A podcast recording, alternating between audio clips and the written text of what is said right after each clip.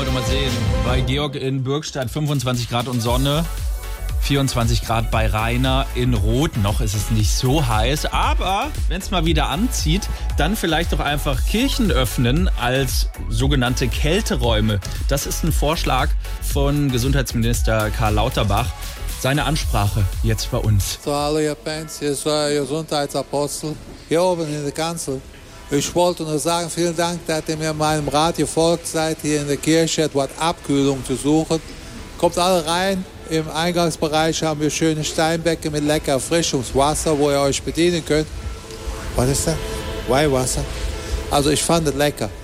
So, und damit die Temperatur ja auch lückenlos gemessen wird, haben wir überall Messdiener postiert. Messdiener, versteht ihr? Wegen Temperaturen messen.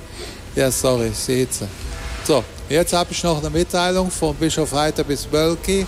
Es heißt hier ab sofort nicht mehr Kirchensteuer, sondern Kühlgebühr.